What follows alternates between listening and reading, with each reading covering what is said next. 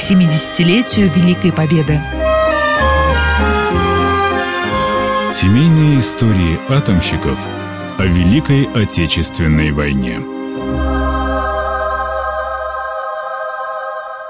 Оба деда. Рассказывает директор по развитию ПСР Сергей Обозов.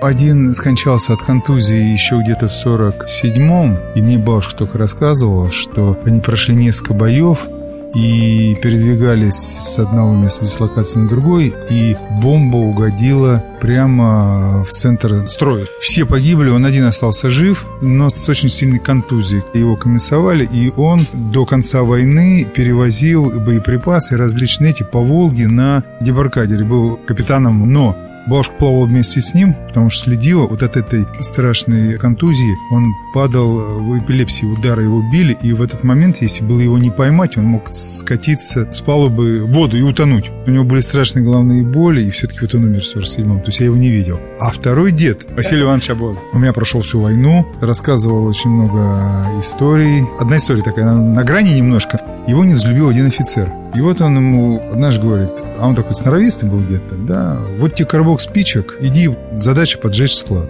Он говорит, дай хоть бутылку керосина, ну невозможно, зима, минус 30 градусов, с коробком спичек. Нет, вот только коробок спичек иди. Не пойду.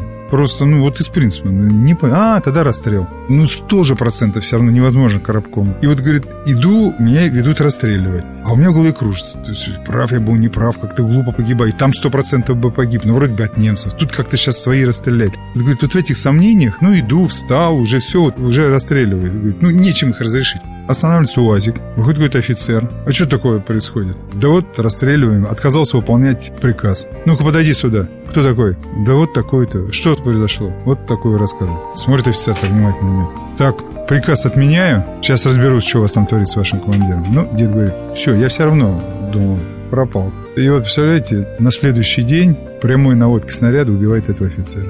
Дед дальше спокойно воюет. Вот это такие вот, знаете, вот истории, почему-то запоминаются. Он много чего рассказывал, как они проходили линию фронта, как они резали проволоку, как они самые... Но вот мне почему-то запомнился вот этот сюжет, потому что он какой-то, ну, такой трогательный человеческий, представляешь себя на его месте, поэтому вот такой не очень героический рассказ.